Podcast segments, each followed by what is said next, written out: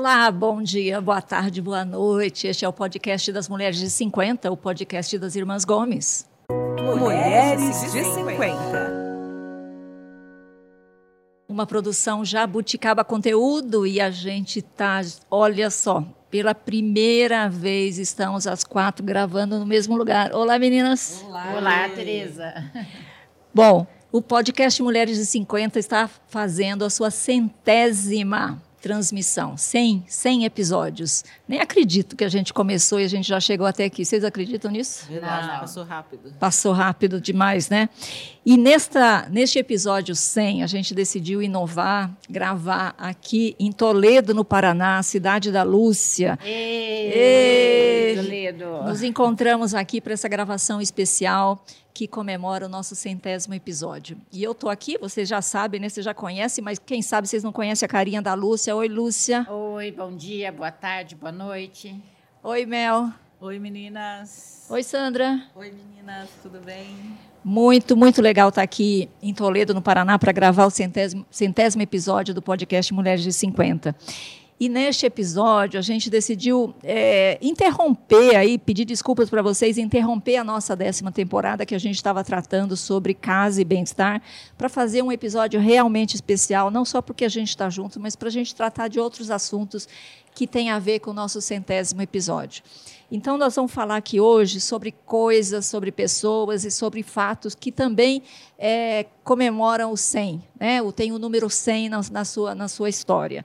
E nesse, nessa, nessa coisa de resgate que nós vamos fazer aqui, eu queria começar com a Sandra, para falar, Sandra, que episódio você trouxe para a gente para falar de 100, que tem o número 100 junto? Como nós estamos na Semana da Pátria, eu pensei no rádio, porque faz 100 anos que teve a primeira transmissão de rádio no Brasil. Aconteceu exatamente no dia 7 de setembro de 1922. Então, eu trouxe esse fato histórico porque eu acho que o rádio mudou a nossa vida. O rádio mudou a vida da sociedade, mudou o jeito como a gente se comunica, né? E a gente só está aqui num podcast hoje porque existiu o rádio, né? Verdade. Sim, o nosso podcast é um, é um rádio. rádio. A gente está fazendo com imagem hoje que o pessoal chama de videocast. Você sabe o que é videocast? Não. não, então, tem essa Mel, nós somos mulheres de 50 modernas. A gente sabe, tem que saber. Pois é. O vídeo... É um podcast com vídeo, com imagem. Exatamente. É então, só que a gente prefere fazer com áudio. Mas isso que a gente está fazendo aqui hoje é um videocast que é, é um vídeo com áudio, com vídeo, com imagem, não sei o quê. Então, a evolução do rádio. A Sandra trouxe aqui, não sei que, que lembrança vocês têm de rádio. Nossa, eu tenho uma lembrança maravilhosa de rádio, porque quando eu e a Lúcia passamos no vestibular, nossos pais ouviram nossos nomes pela Rádio Globo, lá no interior do Mato Grosso Sul, lá em Eldorado, eles ficaram sabendo que a gente havia passado no vestibular. Não era em Itacuru? Ah, eu não lembro. Assim, eu acho que era lá em Itacuru. Né? Era lá em Itacuru. Não sei, a gente morava em Eldorado. Né? Isso. E eles, é, porque havia telefone já, mas, eh, mas era mais difícil a comunicação. E, e eles, né? e eles ficaram escutando rádio com os nomes e ouviram o nome da gente em primeira mão. Gente, eu não havia... sabia, eu não verdade. lembrava disso. É verdade. Vocês duas passaram no mesmo no ano. mesmo sim. ano. Na sim. UFPR, certo? Isso, isso. Muito, muito legal. Eu, eu queria contar que o meu primeiro emprego, meu primeiro estágio como jornalista, eu trabalhei em rádio também. Eu fiz estágio na, na Rádio Transamérica de Curitiba quando eu estava na faculdade. Foi por um período muito curto, mas eu me apaixonei por rádio, então gosto muito desse veículo. Eu tenho a, a lembrança assim que mais eu gosto do rádio é quando a gente era, eu era pequeno, a gente era pequeno e eu lembrava, lembro que a minha mãe colocava para ouvir no rádio o Padre Zezinho, a Ave Maria. Então ela colocava todos os dias para escutar o Padre Zezinho para ouvir a Ave Maria. Mas você lembra que ela ouvia novela no rádio também? Sim, lembro. lembro. Mas é que o Padre Zezinho me gravou, me, me fixou mais, é o que mais lembro. As meninas não vão lembrar, mas a, a, a mãe ou, é, ouvia. Noveleira. Ela depois ela passou a assistir o Corinthians na televisão, mas quando a gente era pequena, ela ouvia os jogos do Corinthians na rádio Atalaia aqui do Paraná, né? É verdade. E, e vocês lembram que a gente morou a vida inteira em cidade pequena? A vida inteira não, mas a nossa infância em cidade pequena. E lá em Eldorado, quando inaugurou a rádio, as pessoas mandavam cartinhas pedindo música, mandando notícias para os parentes. Eu não sei se vocês lembram dessa, desses episódios que as pessoas eles liam no ar as cartas das pessoas para mandar notícias para os parentes, às vezes para um, um sítio mais afastado, porque né? as pessoas não tinham um telefone, não tinham um e-mail, então as pessoas mandavam carta e diziam: olha, avisa lá o fulano que está tudo bem, nós estamos bem. E é muito legal ter mais de 50 anos para ter vivido essa transformação, né? Como a sociedade, nossa, trans, nossa sociedade transformou. Né? É, e a gente achou com essa nova, com essa modernidade, que o rádio fosse acabar, né? E a gente vê que o rádio está cada vez mais forte, né? E, e, não sei se vocês sabem, mas o rádio está muito forte entre a, a, o pessoal da nova geração. É claro que eles têm outras modalidades que a gente não conhecia, né? Que não existia na nossa época, principalmente as rádios por internet, mas eles têm rádio na internet que bomba. Muito, muito, muito legal. Então agora eu vou colocar um desafio para vocês. Vamos e... passar a fazer o podcast de um videocast? Não sei. Aí já... Eu acho assim que, igual alguém falou, a minha falou, acho que mulher, é, depois dos 50 a gente não gosta de muita imagem. Pois é. Não é toda já... hora que estamos prontas para aparecer. É, a preparação para chegar aqui hoje, com maquiagem feita pela Jade, que está aqui nos acompanhando, né? A Jade, filha da Lúcia. Obrigada, viu, Jade? Bom, Mel, você trouxe alguma, algum episódio que você considera interessante para a gente discutir aqui no nosso centésimo episódio? A Semana de Arte Moderna de 22, que está fazendo ah. 100 anos também, que foi assim revolucionária, né, na época em que os artistas brasileiros eles romperam com aquela é, coisa mais engessada e começaram a expor mais arte brasileira mesmo. É, uma semana muito é, assim, moderna, né? É, foi para se romper alguns, Isso. alguns tabus, né? É. Porque algumas artes eram meio esquisitinhas, né? É, mas, tipo assim, eles fizeram uma arte mais brasileira, né? Romperam com aquele... É, aquela coisa mais fixa da arte, de copiar a arte de outros países. Da Europa, principalmente, é. né? É, você pega a obra de Tarsila do Amaral, ela... Nossa, ela é muito diferente do que se fazia na época, né? O, o Ui, Uiara, Uiarapuru. Uirapuru. Abopuru. Abapuru. Abapuru. Abapuru. É muito legal. Uirapuru é o passarinho. É. Ah. Abapuru. Mas tudo na Tarsila é muito legal. E isso veio da Semana de Arte Moderna, né? É, estavam lá a Anitta Malfatti, a Tarsila, o Menotti Del Picchia, o Oswald de Andrade. Andrade, o Mário de Andrade, que escreveu isso. o quê na, na Semana de Arte Moderna? Paulicéia. Paulicéia desvairada, minha memória E foi, e foi, de fato, uma semana que aconteceu no Teatro Municipal de São Paulo. Né? Agora, você contou um, um episódio recente ali que os, os, os cariocas não, não, não, aceitam a existência? O que, que houve? Então, com... nesse centésimo, episódio, centésimo ano, aniversário da Semana de Arte Moderna, os artistas cariocas, alguns intelectuais cariocas, contestaram a importância da Semana de Arte Moderna, porque eles consideram que foi uma coisa de São Paulo, de um grupo muito específico, então caracterizando como se tivesse sido um movimento não nacional, não. mas um movimento só da arte de São, São Paulo. Paulo. Mas se a gente estuda no Brasil todo, qual é a importância, né? De, tem que ser, foi em São Paulo, mas divulgou-se para o Brasil inteiro. Teve impacto na arte no Brasil inteiro. Monteiro Lobato disse que foi contra, né? Essa. É mesmo. Aham, Monteiro Lobato foi contra. Ele a a Semana de Arte Moderna. Foi um, que foi contra. É. Não sabia disso. É. E agora, o Monteiro Lobato, não foi o Monteiro Lobato que escreveu também, tem uma obra do Monteiro Lobato que está fazendo 100 anos? Sim, em 1922 ele escreveu As Fábulas. As é. Fábulas do Monteiro Lobato, né? É. Que, que é uma, uma série de, de livros, né? De, de fábulas que, que ele escreveu em 1922 e que estão aí até hoje, né? É, mas foi contra a Semana de Arte Moderna. Você vê, nada é unanimidade, né? Não, não, nada, não. Né? A gente já viveu o suficiente para saber que vai ter sempre alguém que é do contra, não é? Não tem jeito, não pode agradar a todos. Gente, mas isso faz parte da natureza humana.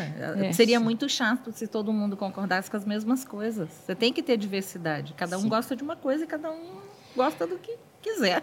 Mas ó, tira, tirando Tarsila, que eu gosto muito, é, que eu já vi até em museu fora do Brasil, o Abapuru foi vendido, é um dos quadros mais valiosos do Brasil, né? vendido para um museu na Argentina.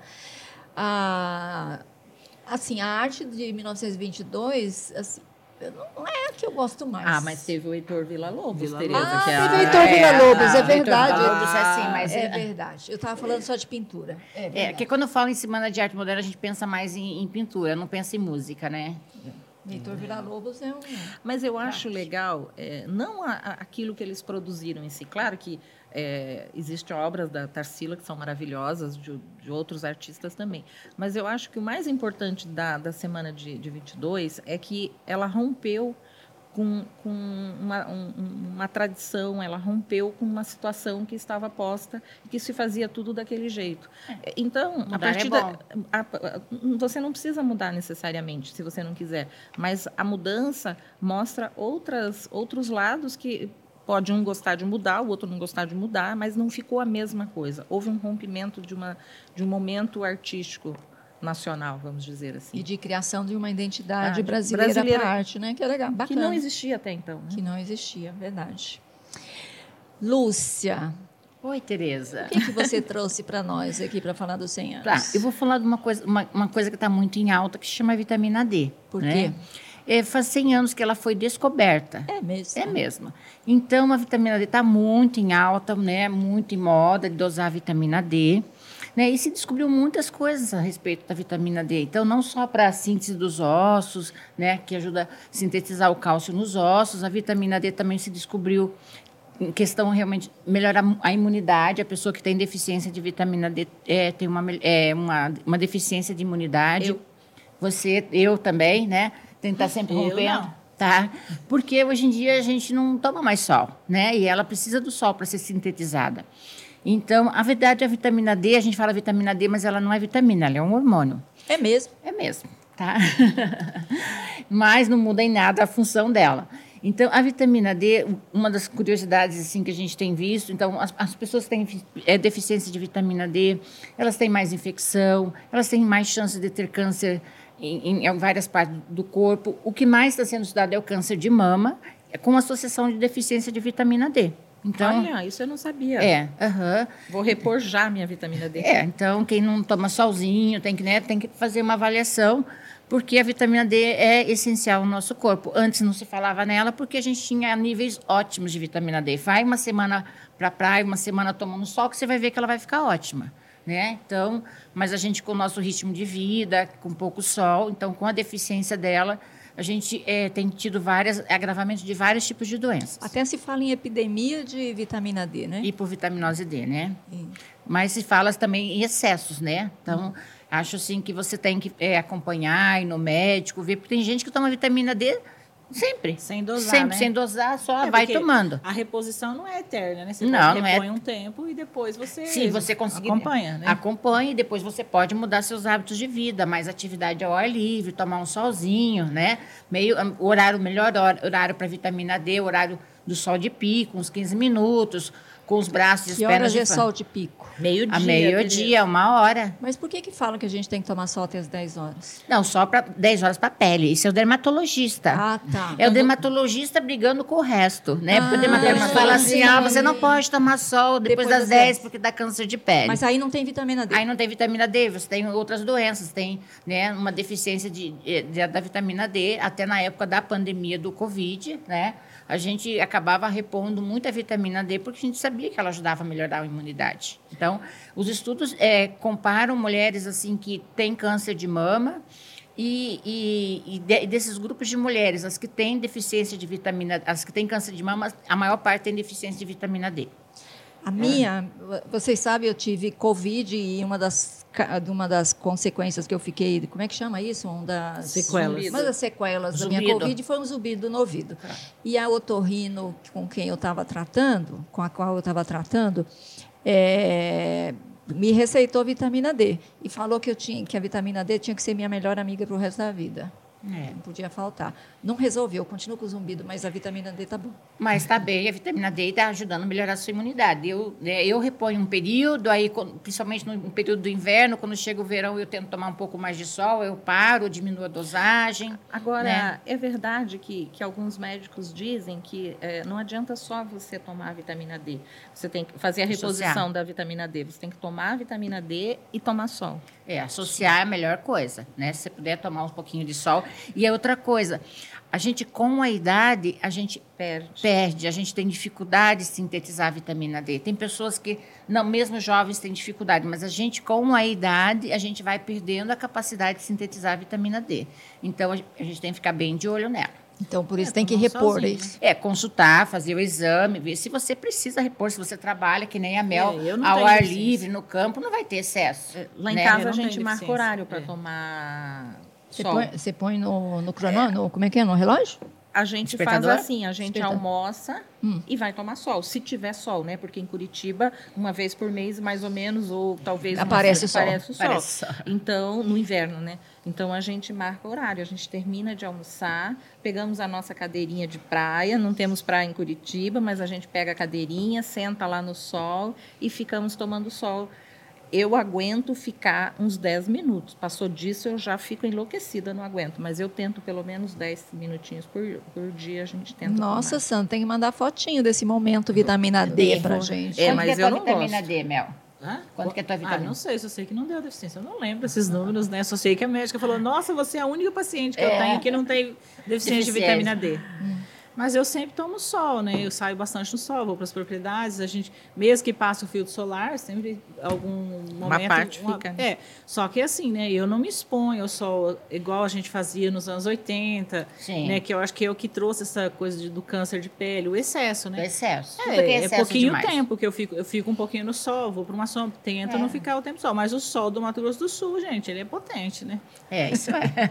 E você tem sol a maior parte do ano, né? O sol a maior parte do ano. Ah, isso é uma Então, vantagem. se- é, sempre eu tô indo para as fazendas, né? Então a gente tá sempre toma um pouquinho, 10, 15 minutos eu tomo de sol. Muito você bem, tem. então viva a vitamina D que está fazendo 100 anos. A descoberta, né? Ela já existia. Ela é assim, a descoberta, a descoberta. Me pegou, me pegou, me pegou. Muito bom, muito bom. Bom, eu queria comentar com vocês o meu fato que está completando 100 anos é a fundação da, da BBC de Londres, que é a British Broadcasting Corporation, que está completando 100 anos, que é uma empresa, eu sou jornalista, vocês sabem, eu admiro muito o trabalho que a BBC faz. É uma empresa independente, não sei se vocês sabem, ela, ela, ela tem subsídios do governo, mas quem paga a BBC é, são as pessoas que compram televisores. Então, você compra um televisor, vai uma taxa. Quem tem televisão em casa paga uma taxa para subsidiar a BBC e faz não só o jornalismo lá, aquela coisa do dia a dia, mas vocês quem assiste, por exemplo, o programa Fantástico aqui em São Paulo, no Brasil, tem muitas, muitos documentários de vida selvagem, de natureza, Ah, que São adoro. fantásticos. são Eu adoro. maravilhosos, né? Teve um recente aí que é Viagem aos Sete Mundos, né? Com histórias sobre diversidades, ameaças à natureza, né? Então tem, uma, tem umas produções incríveis, realmente sensacionais. E não sei se vocês sabem, eu já visitei a BBC em Londres. Ah, É, você é já- chique, é, né? já tive lá, tive lá no começo dos anos 2000. É, quando eu quando eu morei nos Estados Unidos, eu tinha dois, dois tinha dois profissionais da BBC que também estudaram comigo. Um deles, infelizmente, faleceu, Mike Baker, mas é, foi com ele que eu e o meu marido a gente visitou a BBC lá por volta de 2002, 2003. É, uma, uma experiência realmente importante, principalmente porque lá, na, sei lá, faz mais de 20 anos e a BBC já fazia essa coisa integrada do jornalismo, porque aqui no Brasil a gente fazia um jornalismo que era quem fazia texto fazia texto, quem fazia vídeo fazia vídeo, a gente não se misturava. E a BBC já há 20 anos atrás já o meu nosso amigo Mike Baker, por exemplo, ele era ele era um especialista em educação, ele já fazia rádio, ele já escrevia para o site, ele já fazia televisão, ele já era completamente multimídia, que foi realmente um aprendizado para a gente. Muito Muito legal, legal. Tereza. Muito legal. bom, né? Muito bom. É, e desses documentários da BBC, assim, o que mais, assim, quando fala documentário BBC, já me lembro do urso polar lá no, no- desgelando assim e ficando assim, nossa, já me pavora. Só de imaginar o urso polar branquinho lá e o gelo derretendo, coitado. Você imaginou quanto tempo fica alguém parado para conseguir gravar uma cena de um bicho, sei lá, acasalando? Não, Nasceu hoje está mais fácil, né, Tereza? Hum. Hoje está mais fácil, porque hoje, é claro que pô, tem muitos projetos desses que as pessoas ficam lá meses e meses, mas é, hoje também eles já têm a possibilidade, eles instalam câmeras, essas minúsculas, E deixam e lá. deixam lá, e depois alguém vai lá e recolhe, e aí eles fazem É. a triagem das imagens. né? Antigamente não, né? Antigamente não tinha. O cinegrafista ficava lá, né? Ficava lá. Congelando. Não, ainda tem, né? Tem pessoas que são especializadas nisso e que Uhum. ganham a vida nisso, mas não, acho que não é mais tão trabalhoso quanto antigamente. Né? É, Isso, verdade. Queria falar mais duas coisinhas, não, quatro coisinhas que aconteceram em 1922, que também estão completando 100 anos. Muito rapidamente, é, vou pedir para a Lúcia comentar. Na década de 20, nenhuma mulher ganhou o Nobel. Em nenhuma em, área. Em nenhuma categoria na década inteira. É, mas eu acho que isso daí só reflete que a mulher nessa época, a mulher não, não saía para trabalhar, a mulher ficava em casa, né? Ficava cuidando do marido, ficava cuidando dos 20 filhos que elas tinham, né? Como é que elas iam ganhar prêmio Nobel? Não tem como. Tereza. Você lembra qual foi a primeira mulher que ganhou o Nobel? Ah, não sei, Tereza, quem que Marie foi? Curie? Marie Curie. Marie Curie. Falei errado, mas era ela. E ganhou dois. Em Dois. duas, em Categorias. duas categorias diferentes. Primeiro ela ganhou, eu acho que primeiro ela ganhou em química, junto com o marido, e depois ela ganhou em física, ou foi o inverso. Em 1900, 1902, 904, por aí. Tem um filme sobre ela maravilhoso, muito bom. É, nunca vi. Outra coisa que aconteceu em 1922, que está fazendo 100 anos, foi a criação da União Soviética, que foi depois é, extinta pelo Mikhail Mikhail Gorbachev. Gorbachev, que veio a falecer agora faz poucos dias, Faz né? poucos dias. Foi uma grande perda, eu acho que para a humanidade, a, a perda do Mikhail, porque... hã? Pode falar, Sandra. E a- além, a gente perdeu né, várias pessoas, perdemos, né, o Mikhail faz acho que umas duas semanas, a- ontem perdemos a Rainha Elizabeth, né? que- Quase 100 anos. Quase 100 anos. E eu 96. imaginei que ela fosse chegar com 100 anos. Gente, eu não Que imagine- dó, né? Eu imaginei que a gente ia ter o centenário da Rainha Elizabeth, porque né, ela parecia tão forte, né? Mas, assim, ninguém fica para contar a história mesmo, não adianta, Ela- né? Cumpriu a missão, né? Foi, mulher forte, né? Vocês assistiram The Crown?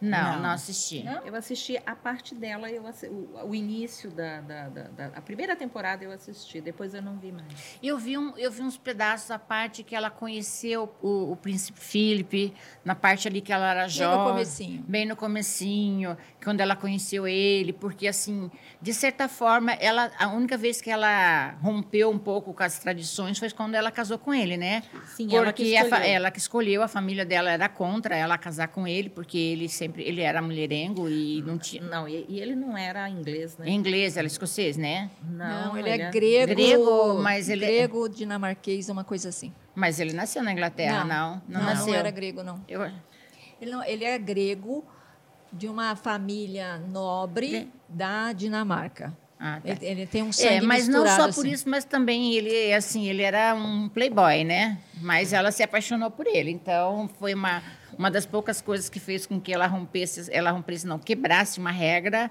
né? Foi por causa dele, né?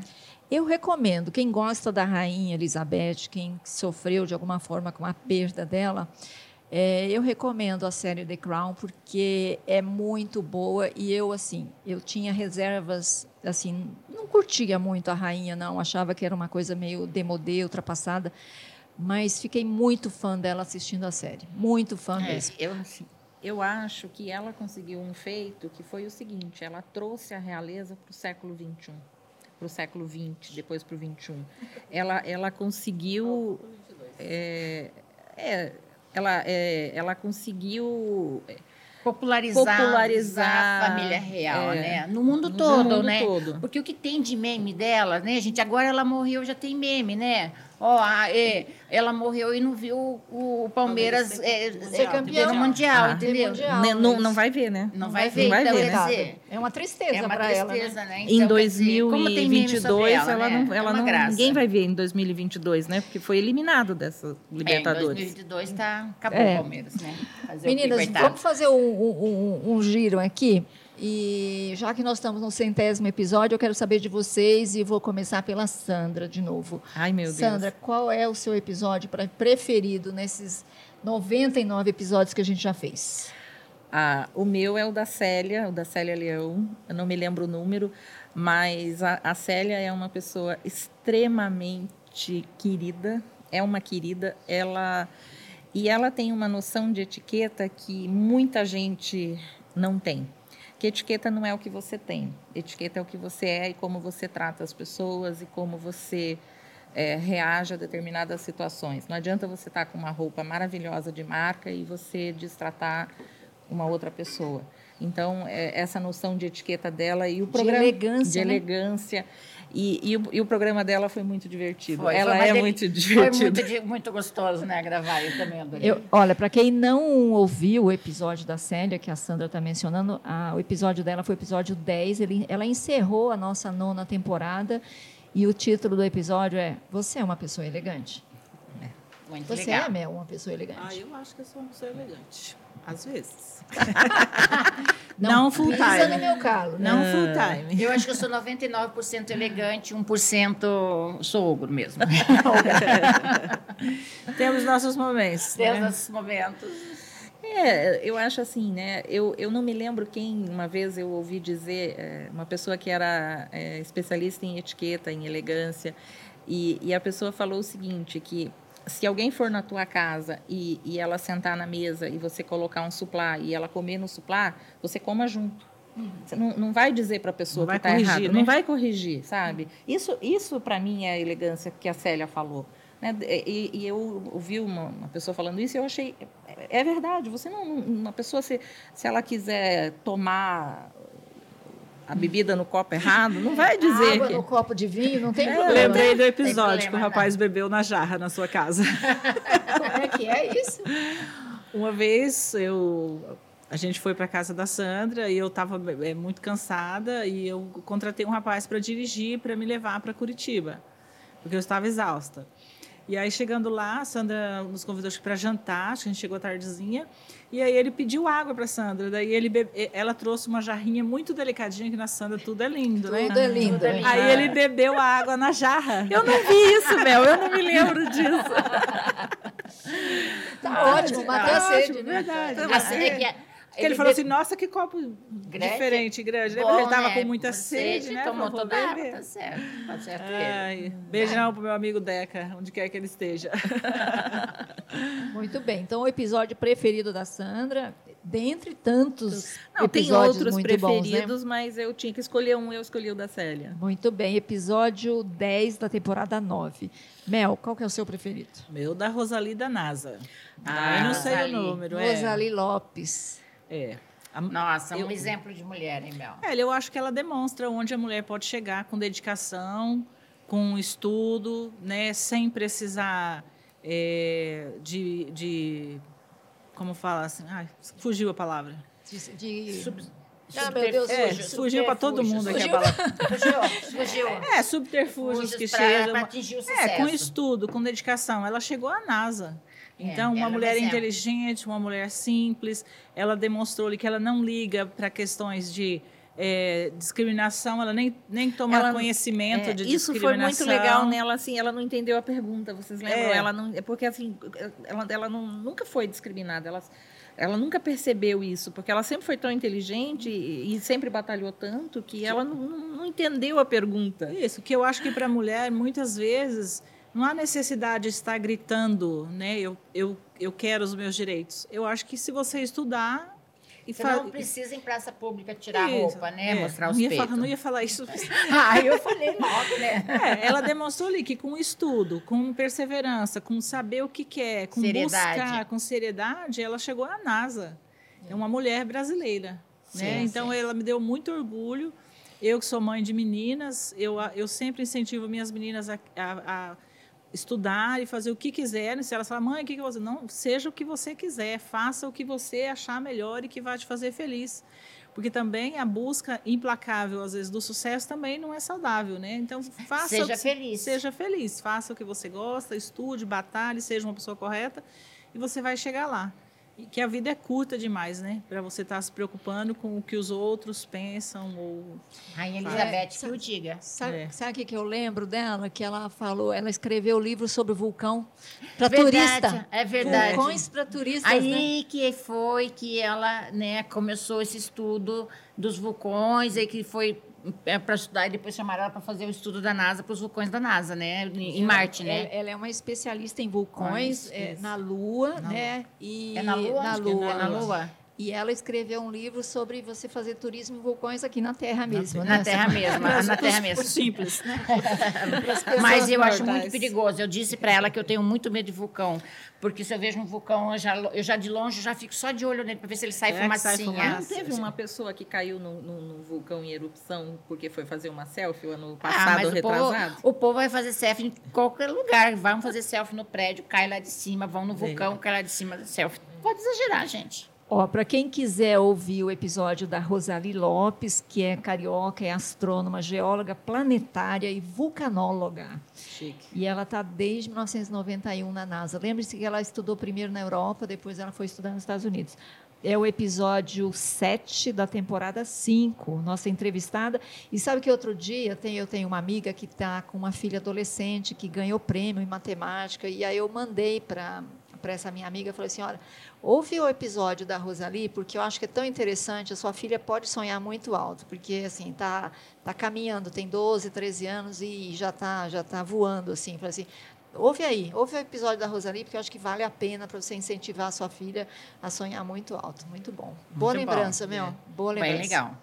E, Lúcia, qual que é o seu episódio preferido? O meu episódio preferido, são muitos, né? Todos, né? Mais os 99, mas assim, eu gostaria de lembrar o episódio com a doutora Eduarda sobre rejuvenescimento íntimo. Ah, né? Ele foi muito Deus. divertido. Foi muito divertido. É um episódio Você que muito trouxe instrutivo. Uhum, e ela é uma médica aqui de Toledo, né? uma ginecologista aqui de Toledo. Né? E mostrar que a mulher tem outras opções, tem muitas opções de tratamento, porque o rejuvenescimento íntimo não serve só. Falar rejuvenescimento íntimo, ah, serve só para ficar bonito. Não tem o fator funcional, a melhora da bexiga, a melhora na relação sexual. Então, acho que o, o, um dos episódios mais ino, acho que é o mais inovador que a gente tem é sobre rejuvenescimento íntimo. E quero contar aqui ao vivo que eu também fiz e ficou muito bom. Né? Ah, não tá creio. contando agora? É, tô contando agora. Você fez com ela? Fiz com ela. Ah. A experiência foi boa, vale a pena fazer. Vale a pena fazer. Procura a doutora Eduarda. Ah, mas você está aqui, ó, a gente não está, fica mais difícil.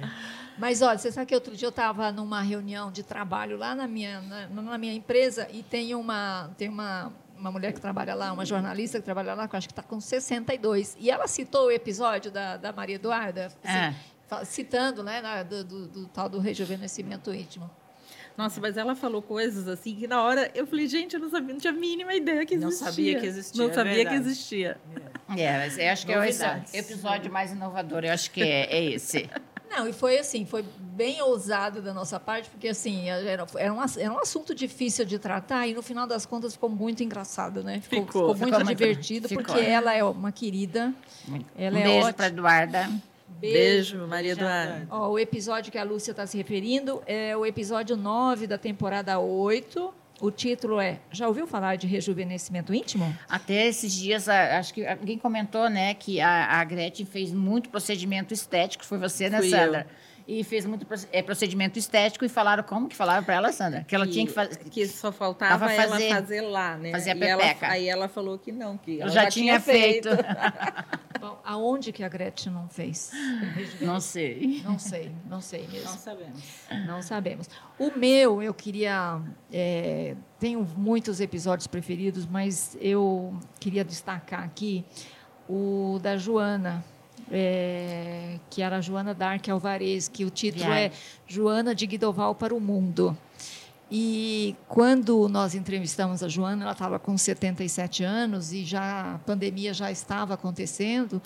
E, e, a gente falou com ela sobre viagens, lembra? Sempre, lembra. Como fazer viagem com um valor, né? É, com pouco dinheiro, dinheiro, sozinha, porque ela não, não, não é casada, não tem filho, sempre viajou para o mundo e tinha feito, se eu me lembro bem, mais de 70 viagens internacionais, né? É. E a Joana era apaixonada pelo mundo, por viajar, e a pandemia estava deixando ela também triste, né? Tava, tava é, porque ela não podia viajar, não podia sair.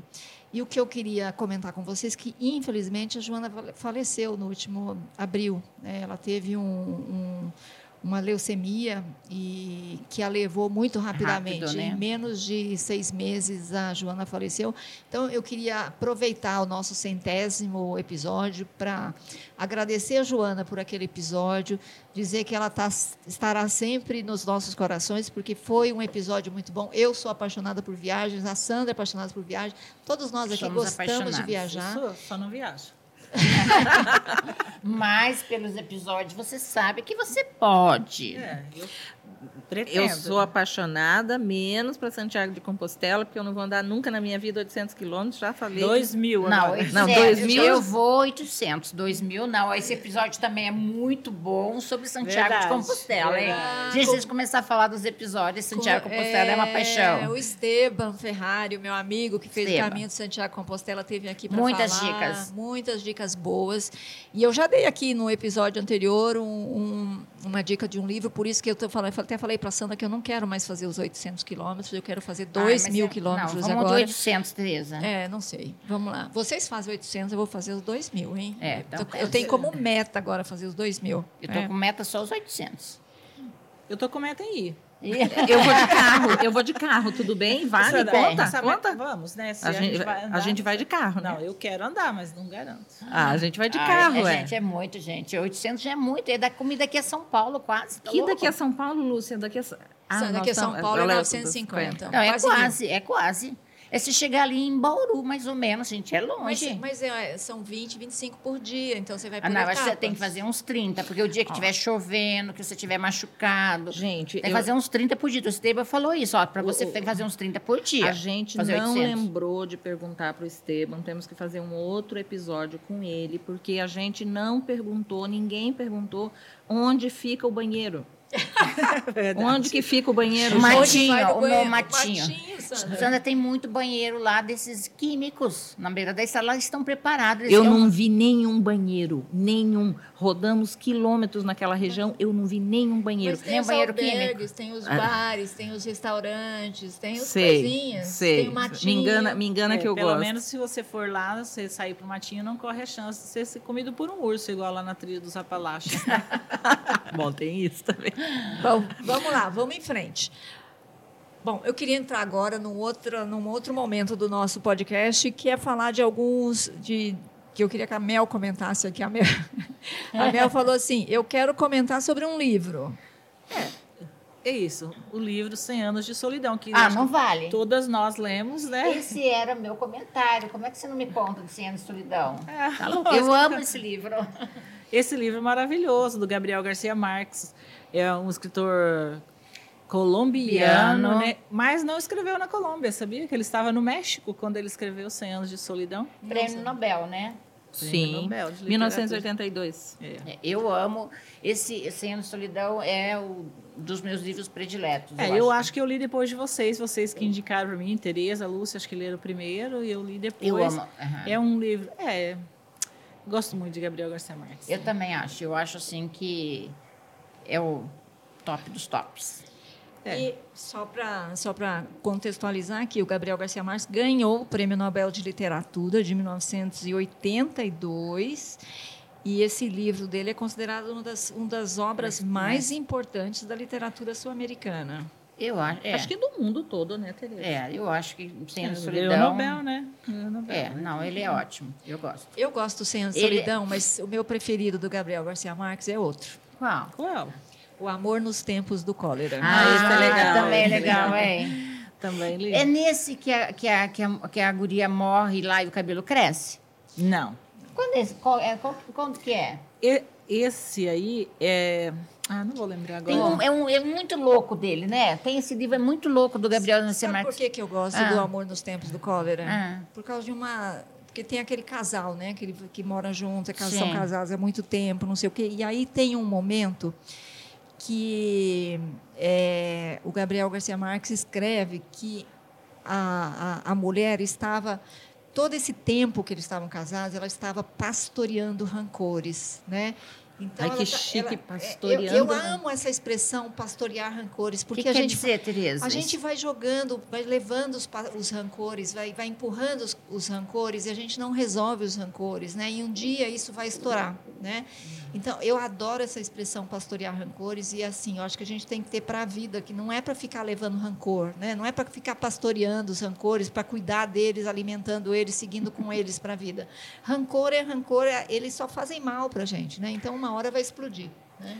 O livro é Do Amor e Outros Demônios. É, esse livro é muito bom, viu? Muito engraçado esse livro aí. Tem umas é, de coisas. uma menina que morre, Morre né, no convento no na convento, Itália. é, né? e, o cabelo, come- e o cabelo cresce. É, e alguns anos depois eles precisam desenterrar o corpo Mas, e a- o a- cabelo mas- dela a- continua crescendo. A Lúcia, que é médica, pode dizer se isso é verdade, mas existe uma, uma teoria, uma teoria, alguém disse, eu não sei se é verdade ou não, nunca fui comprovar, não morri ainda, graças a Deus, que o cabelo continua crescendo Não. depois que você morre, não é Não isso? cresce, é porque a murcha. Ah, Perde esse líquido, se desidrata. E quando você desidrata, isso aqui recolhe e o que acontece? O cabelo aparece, mas ele já está lá. não cresce. Não cresce, só porque, é, porque o seu corpo desidrata. não está produzindo mais. É, não, é porque desidrata a, a- a Entendi, pele, né, a entendi. carne. Então, dá a impressão que ele cresce, mas não é que ele cresceu, é que o corpo retraiu. Quer Entendi. dizer, o nosso cabelo ele está mais para dentro aqui, não? Ele É. tem quanto, quanto de, de- Não, não, tudo isso não, Tereza, deve ter um centímetro, mas não é muita coisa que cresce, né? Mas já a- o mito popular, Lendas, então já lendas é... urbanas, gente. Lendas urbanas, mas essa menina do Gabriel Garcia Marques não crescia pouco, crescia muito, É, né? não parou de crescer. Não parou né? de crescer, continuava a crescer. Vamos falar de pessoas que estariam completando 100 anos? Vamos. Tirando a rainha que não vai completar, né? Que já falamos. Fiquei triste, já fiquei falamos. triste. Vamos lá, Lúcia, lembra de alguém que estaria completando 100 anos este ano? Meu Deus do céu, deixa eu tentar lembrar. Fala primeiro, Mel, que eu estou tentando lembrar quem faria Tônia 100 anos. Carreiro. Tônia Tá, Carreiro. Tônia Carreiro estaria fazendo 100 anos, uma grande mulher, né? É, uma grande atriz. Hum, Assim, é uma boa atriz, mas não é das minhas prediletas. Ela, ela teria completado os 100 anos no dia 23 de agosto. E vocês lembram da novela é, Água Viva? Lembro, mas não lembro da história, mas a gente assistia em casa. Lembro que eu assisti, mas não Ah. lembro o roteiro, não lembro. Não me lembro, Tereza. Que ela chocou, foi a primeira cena, e não era de verdade, ela não estava de topless, mas foi a primeira cena que supostamente aparecia topless na, Na praia. na- na praia. Quando é que foi isso? Quando foi? Ah, 1980. Nossa. É. E você sabe que eu tive em Barcelona recentemente, uma das coisas mais incríveis que eu vi lá em Barcelona foi que as mulheres fazem topless na praia, é a coisa mais natural do mundo. Tereza, a gente teve Mas na. é, Portugal também tem lugares. Mas a Espanha gosta muito de, De topless. Eu- em, em maio, né? Que eu- maio, é, em maio que eu tive na, na, na Costa da Morte, ali na Espanha, um frio, gente, que eu fiquei dois segundos com o pé dentro da água, eu Água não gelada. conseguia ficar com a água, com o pé lá dentro. Muito frio. As mulheres faziam muito topless. Muito. É, assim, as, as- as francesas também fazem bastante. Teve né? uma praia que eu não sei, não tinha uma mulher que tinha a parte de cima do, do biquíni. É engraçado, e o Brasil que tem fama de ser ousado na praia, não sei por quê. Não, Mas é porque que aqui é muito- proibido, né, Tereza? É. Aqui é É proibido. proibido, Tereza. Aqui Você é vai proibido lei. claro, é atentado, É, é, ó, é, atentado a- é pra gente ch- chama muita atenção, mas eu estava numa, numa praia portuguesa. Só se você tiver numa praia específica de Praia nudismo. nudismo, né? que tem a Praia do Pipa ali em Santa Catarina, né, que é de nudismo. Tem uma parte ali. Então eu estava numa em Portugal, numa praia no Porto e assim, lotado aquilo lá. Uma francesa com dois menininhos loirinhos, ela terminou de tomar sol, né, tomou sol lá. Daqui a pouco ela tirou a parte de cima, tirou o ficou lá e colocou a roupa dela no meio de todo mundo. Então Mas eles se o- trocam na frente. O- É uma Os questão de- alemães também fazem é uma questão de. É uma, porque a É gente cultural, é né? cultural e a gente. de aceitação do corpo também, né? Então nós não somos liberais coisa Nós nenhuma, não né? Não, somos. não, nós somos. Não somos- ó, tem um parque em Munique que se chama. Ai, meu Deus, fugiu Aque- o nome. Aquele nome. É aquele Nome nome. em É, alemão. É, fala, tem um, um parque em Munique só É, e continua. Em, em português, acho que é Jardim Inglês. É alguma coisa assim, é o Parque dos Ingleses. Eu, eu esqueci o nome. Eu, eu tive lá uma- um tempo atrás, num, num dia de sol, a- as mulheres, elas tom- fazem topless no, no parque. Elas deitam na grama, tiram a blusa e tomam sol. Tem que e- aproveitar os espaços para ter e- vitamina D, para sintetizar É, vitamina e D. uma sabe? outra, uma outra vez eu estava no Lago de Garda e, e naquela região tem muito alemão. E a gente estava assim, parado, não sei o que, que eu estava, sei lá, olhando o, o lago lá. De repente, uma do meu lado, assim, alemã, ela ela veio da água, ela tirou, a, tirou o maiô, ela estava de maiô, ela tirou o maiô na nossa frente, na frente do meu marido, e botou a roupa dela e foi embora. E não, é isso é muito comum. Eles querem saber. A, a gente é muito piniquim, né? Pergunta para as mulheres de 50. Quem já fez topless aqui? Não, não nunca né? fiz. Nunca, nunca fiz. Mas eu falei para o meu marido, se eu ficar mais dois dias aqui em Barcelona, vindo na praia, eu faço topless. Vou ter coragem. No primeiro dia não dá, um dia só não dá. Não, não dá coragem. Eu vou contar rapidamente uma outra experiência que eu tive na Alemanha. Eu fui para Baden-Baden que traduzindo isso seria a cidade dos banhos, ou banhos, banhos, né, em alemão. E eles têm muitos spas é, com, com várias, é, vários tratamentos e, e áreas de, é, dedicadas a, a banhos. Né? E um lugar muito legal. E o meu marido é super curioso. E eu já sou super quietinha. Cheguei no cantinho lá, falei, não, eu vou ficar por aqui. Ele falou, não, eu vou conhecer o espaço. Aí ele, eu falei, mas onde você vai? Ele falou, eu estou vendo aquela escada ali, estou achando, tem gente subindo ali, eu quero ver o que tem. Aí daqui a pouco volta ele, todo apressadinho. Eu falei, tá tudo bem? Ele, lá em cima é área de nudismo. tá todo mundo pelado. Eu falei, eu não vou. Muito bem. Olha, quem mais estaria fazendo 100 anos? Bibi Ferreira. Já ah, fui numa peça, numa peça dela. Você foi? Ah, Piaf, Piaf, muito boa, muito Piaf. boa. É, Dona Ivone Lara, é, Otto Lara Rezende, escritor, né, famoso também. Então, estariam fazendo 100 anos. Posso falar de um escritor que sou muito fã? Pode. Estaria fazendo 100 anos em novembro? Quem? José Saramago. Ei! José Saramago? Sim. Saramago. José Saramago nasceu em 16 de novembro de 1922. Nobel também, né? Nobel de Literatura. Tem aquele o ensaio sobre a cegueira, que tem até um filme, né? Virou filme. Mas o meu livro preferido dele é A Jangada de Pedra. Me identifico demais com esse livro. Quem gosta, gosta. Quem não gosta, odeia. Né? É. Eu gosto de Saramago também. Gosto mas é uma leitura difícil. É difícil. É, Já li várias vezes, mas eu é. gosto. É, muito bem. Bom, Vamos seguir aqui com o nosso podcast, nosso centésimo episódio, gente. Ei! Ei! Pergunta para vocês: queremos viver 100 anos? Só se for com qualidade de vida. Com qualidade de vida, eu quero, até mais. Isso aí. Agora, numa cama, não. É. Agora, o que é qualidade de vida? Ah, você poder andar, você poder sair de casa, não, não ficar, dor, não ter dor, poder não, comer, não ficar deitado numa cama vegetando, dependendo dos outros, é, dando mas, trabalho. Aí, aí, mas aí colocam outra questão. E se você estiver vegetando lá, o que, que você faz? Você, você vegeta, porque vai fazer o quê? Vai fazer o quê, né? A eutanásia no Brasil é proibido. É proibido. Mas vamos lá.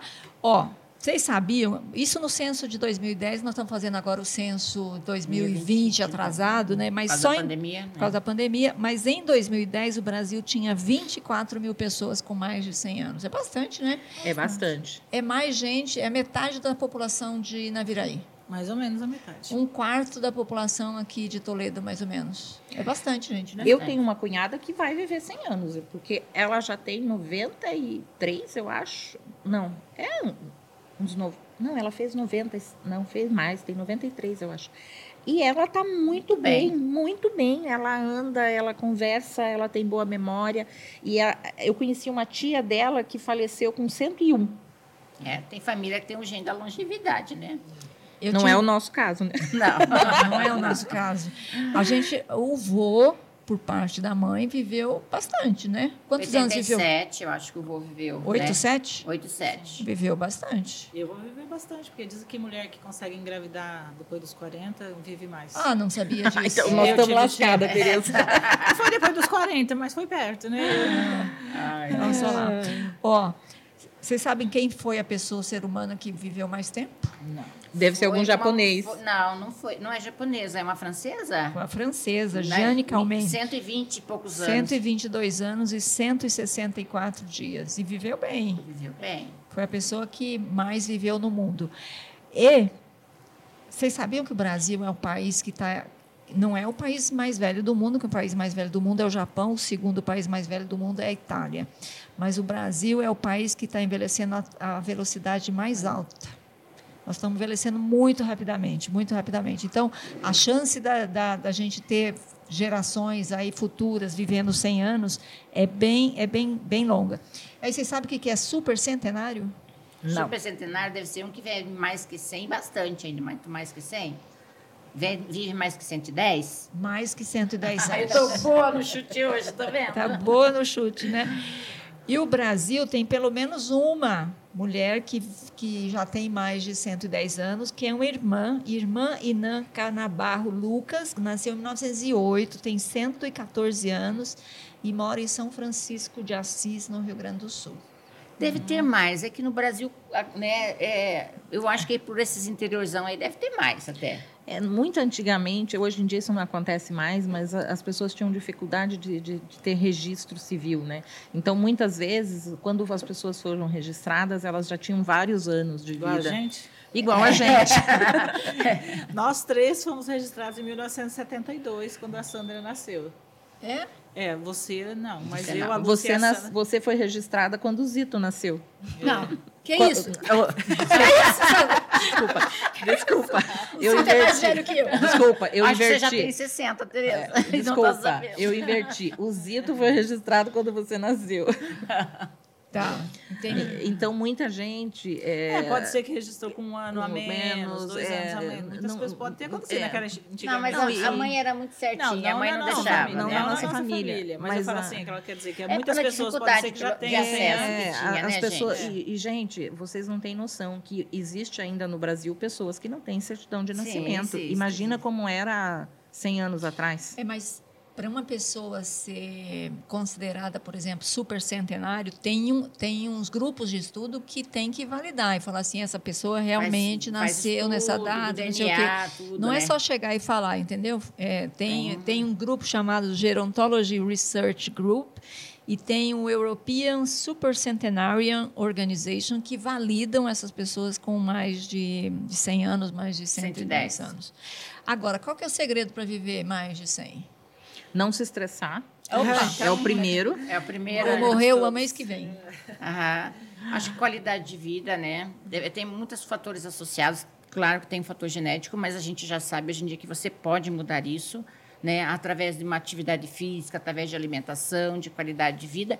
Mas eu acho que o principal, as pessoas que vivem mais, acho que são as mais felizes, não sei. Deve É, ser. tem essa questão da sociabilidade também. Pessoas que vivem mais são pessoas que têm um círculo de amigos, pessoas com quem elas possam conversar, desabafar, é, Um contar apoio. os problemas, é, apoio. Uhum. Isso também conta. Isso que a Lúcia falou tem, é, tem respaldo na ciência, tá, Tem. Lúcia? Sim, Ah, eu sei. é, recentemente eu entrevistei aquela é, geneticista brasileira, Maiana Zates, Sim. que já tem mais de 70 anos e continua Nossa, ela já tem tudo isso. Tem mais de 70 anos, você crê? Ela, ela, na verdade, ela fez 75 anos agora, em junho, e ia ter que se aposentar compulsoriamente da USP. Olha, Sim. que pena, né? é uma no pena. auge da, da- Mas ela me falou o seguinte: eu jamais vou, vou- vou- se me deixar, eu vou continuar pesquisando. Então, como ela tem, tem verba, tem apoio, ela vai continuar pesquisando, só não vai dar aula, que é uma pena, os alunos que perdem, né? É. Mas ela falou isso, Lúcia, é o seguinte, mais ou menos a- os nossos genes, eles são responsáveis por 25% dessa nossa capacidade de viver mais ou menos. O resto é estilo de vida. 75% do da nossa nosso potencial de viver muito tem a ver com estilo de vida.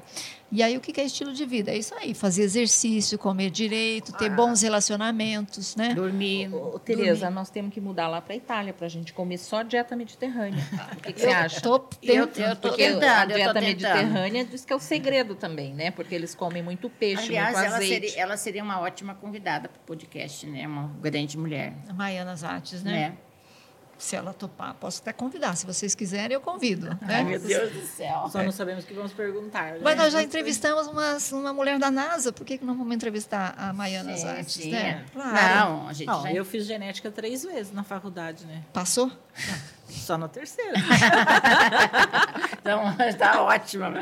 Aprendeu alguma coisa, passou. na última vez. Ó, o que, que é estilo de vida? Comer vegetais, né? É, diminuir a quantidade de comida, reduzir o tamanho das porções. A gente come muito, às vezes faz muito pratão, come demais, né? Tem que comer bem. Reduzir bebida e cigarro. Cigarro a gente não fuma, né? Graças Bebida a também eu... é raro. Eu bebo, né? Socialmente. Lá de lá bebe, lá de cá não bebe. É. Ah, um vinhozinho ajuda no, no, no Ajuda, envelhecimento. ajuda, ajuda, ah, Mas ajuda. é um cálice por É dia. um, um cálicezinho. E a Organização Mundial da Saúde recomenda que a gente faça pelo menos 150 minutos de ati- atividade aeróbica moderada por semana. 150 minutos são 30 duas, por- quase três horas.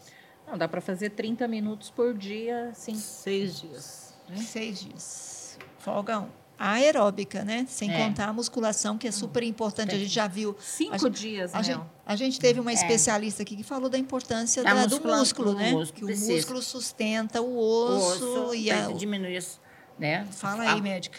O que? Não, o músculo sustenta o osso. Você precisa ter músculo para você não ter lesão, né? A musculatura. Então você precisa do exercício. É, um dos melhores exercícios para a pessoa de idade é a É, musculação. com o envelhecimento o músculo vai diminuindo, Vai então você diminuindo. precisa É, fazer eu- mas eu musculação acho para assim repor, né? É repor. Eu, só que eu acho que a nossa família não tem tanto problema para ter Não. músculo. A gente tem uma facilidade muito boa para ter músculo, né? Eu tenho muito músculo. É. Não, comprova por, por exame de bioimpedância. Sim, eu tenho sei. muito músculo. É, a gente tem uma genética boa nesse sentido. E a OMS diz que a gente também tem que fazer os exercícios de resistência, né? A musculação, o pilates, né? Para fortalecer. É, tá faltando aeróbico aí para. Não, ela falou do aeróbico 150 minutos. Não, Pra eu para mim, tô falando para ah, mim. pra. Tem que achar um horário para fazer o aeróbico. Tem que fazer. 150 minutos por semana. Subir e descer a escada ajuda em casa? Não, Não o- vale. Não vale. Ah, O, o fazer faxina também não. bom. Caminhadinha ao banco também não, não vale, não conta, entendeu? Não, Tem, que, ser. fazer exercício vigoroso, progressivo, que cansar. Você tem que cansar. Seu Mas eu coração tem canso que subindo a acelerar. escada. Quem que não cansa limpando casa? né? Canso limpando casa. Sim, eu também acho que tem que contar. É, porque fala o seguinte, que a gente está engordando porque agora é controle remoto, que Sim. é tudo mais fácil. Ué, mas então vale levantar aí na televisão? Sim, Vale, verdade. não é? Porque se a gente está engordando porque a gente está usando mais tecnologias, tem que valer. Fica o- mais tempo sentado. É, tem que valer o contrário também, Sim, gente. Não, isso só ferra a gente, tá louco. É.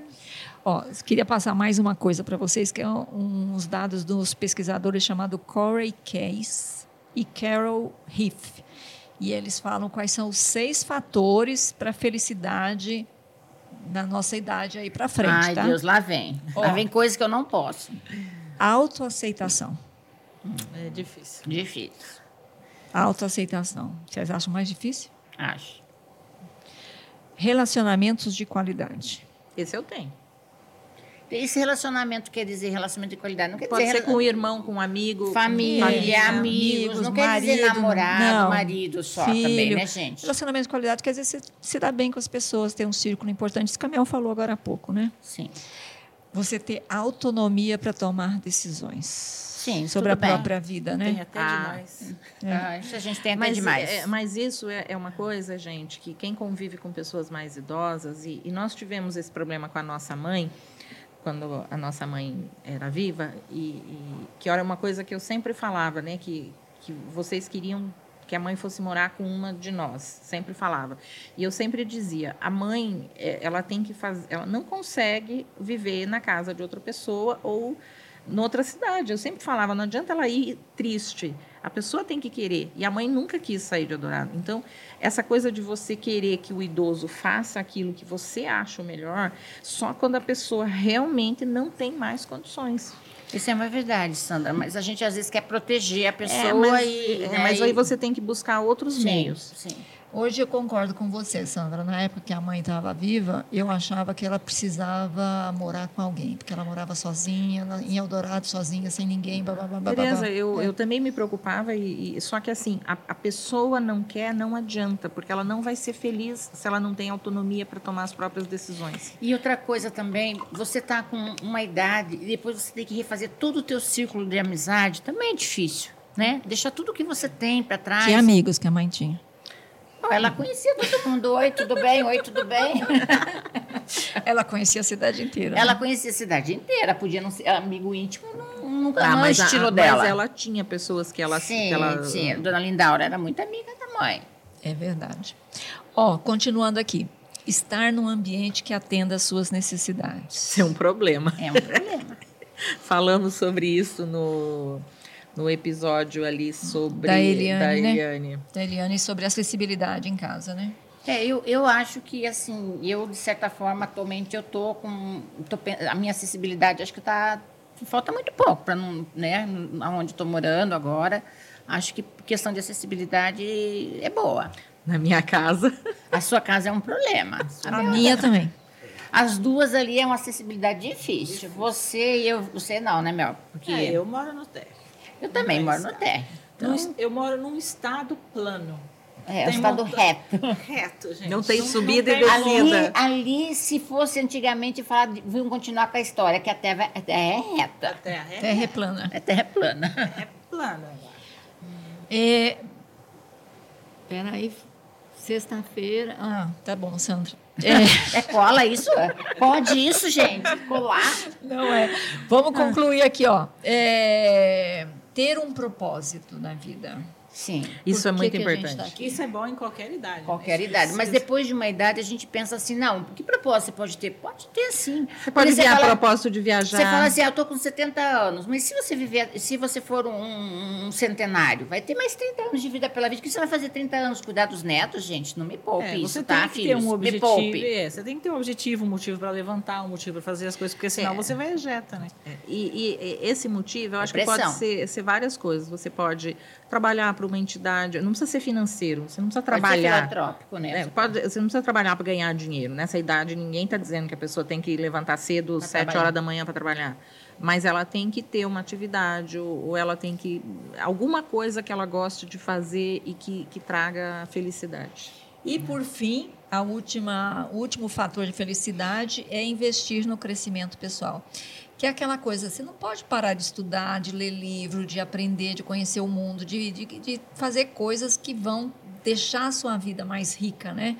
Então, muita gente para de aprender, para de querer conhecer as coisas, né? Eu acho que não pode parar nunca. A mente não pode Não parar. parar. parar, né? É, isso é uma coisa que o nosso que eu, que eu acho que a gente não tem muita gente, né, idoso na família, que nosso, mas assim, o nosso vô Ângelo, ele a idade que ele faleceu, ele ainda era muito lúcido, né? Se a gente puxar para ele, ele tinha uma lucidez, né, muito boa, sabe? Só não andava mais, né? Não dava, mas foi uma Mas, opção, é, né? Mas hoje em dia a medicina está avançada. Se fosse hoje, ele andaria. Sim. Com certeza. Faria é. a cirurgia do É, quadril, faria né? cirurgia, porque hoje a É, medicina. e tá ele era mais- muito lúcido, né? É. Meninas, ó, estamos. A Sandra me alertou aqui que já quase uma hora de programa já. Ó, eu não queria que a gente terminasse esse programa aqui, que a gente está falando de 100 anos, de centenários, sem falar das Blue Zones. Vocês já ouviram falar das zonas azuis?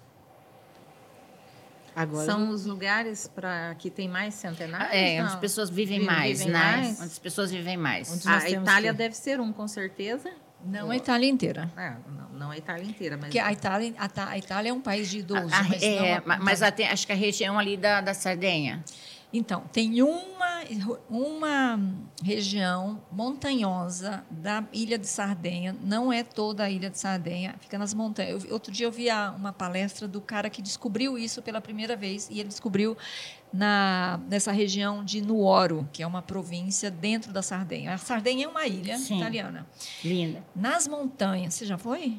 Não, mas eu já vi foto. É, é uma forma o de. mar lá é. Nossa, as fotos do mar lá é Maravilhoso, maravilhoso, gente. Tô louca pra ir na Sardenha. E, e no Ouro, nessa região, nas montanhas da Sardenha, tem uma grande proporção, é 30% maior do que no resto da ilha, de pessoas com mais de 100 anos. O que, que elas fazem para isso? O que, que tem lá? Além de comer peixe, porque é uma ilha, né? Então, mas aí tem uma, tem uma ilusão sobre isso.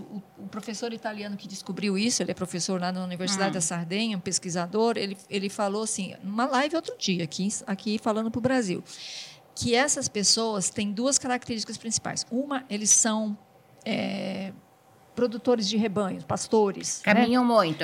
Levam um Caminho, de 20 a 25 quilômetros por dia. Ah, Tem uma vida ao ar livre, né? toma Ah, sol, Toma aumenta a vitamina sol, D. aumenta tá- a vitamina D, blá, blá, blá, tá. blá. Por outro lado, a dieta deles é super gordurosa. Porque eles precisam dessa gordura para aguentar esse exercício todo dia. Então, assim, a gente não pode copiar o que eles fazem exatamente, porque se a gente for comer a dieta deles, a gente vai engordar Não, mas eu, demais. eu pensei assim, a gente copia a dieta deles, não precisa caminhar, de repente, né? Não, a gente pode copiar a caminhada e não copiar a dieta, Lúcia. Mas você tem que ser associado. É. Não é não? É Como é que- interessante, mas esse negócio de extrapolar coisas assim específicas fazem- não fazem muito bem, né? Não fazem Não, muito não, bem. mas aí eu acho que Mas- prova realmente é o estilo de vida deles. É Mas eles- Atividade física, regular, ao Mas ar eu acho que é livre. importante saber o tipo de gordura que eles consomem também, se é animal, se é vegetal, porque isso faz diferença. Ah, mas se eles, têm são rebanho- produtores de ovelha, por exemplo. Devem comer Ah. muita ovelha, Ovelha, devem comer sim. muito, Nossa, que delícia. é, eles comem muito bacon, Bacon. defumados. E outra característica deles é comida feita em casa. Isso. Nada industrializado. Isso é a, comi a, a, comida. a industrializada faz muita diferença. Eu acho assim que mais tem afetado a nossa saúde nem é tanto a quantidade que a gente come. Claro que você fazer pouca atividade física também, mas a qualidade dessa comida que a gente come, tá? Essa comida, a comida industrializada, a comida que, né, que a gente não faz, que a gente não sabe o que vai nela, a gordura que vai nela, tudo isso é, influencia na nossa em saúde. casa, a gente já faz muito tempo que tem essa política de que você, é, a gente já entrevistou a aquela nutricionista que A ela tem Carla. a Carla que Professora ela da PUC. que ela tem uma Campinas. frase que isso eu já tinha ouvido em outros lugares e lá em casa a gente está tentando fazer isso na medida do possível. Também você não consegue viver 100% Não, mas a maior parte do é, tempo. A claro. gente está tentando, é o descasque mais e, e abra menos. Menos. Você tem, Desembale menos. desembale menos. Você Vai. tem que, na medida do possível, você tem que evitar comer a- aqueles alimentos que são os ultraprocessados, que são o que, que acabam com a saúde da gente.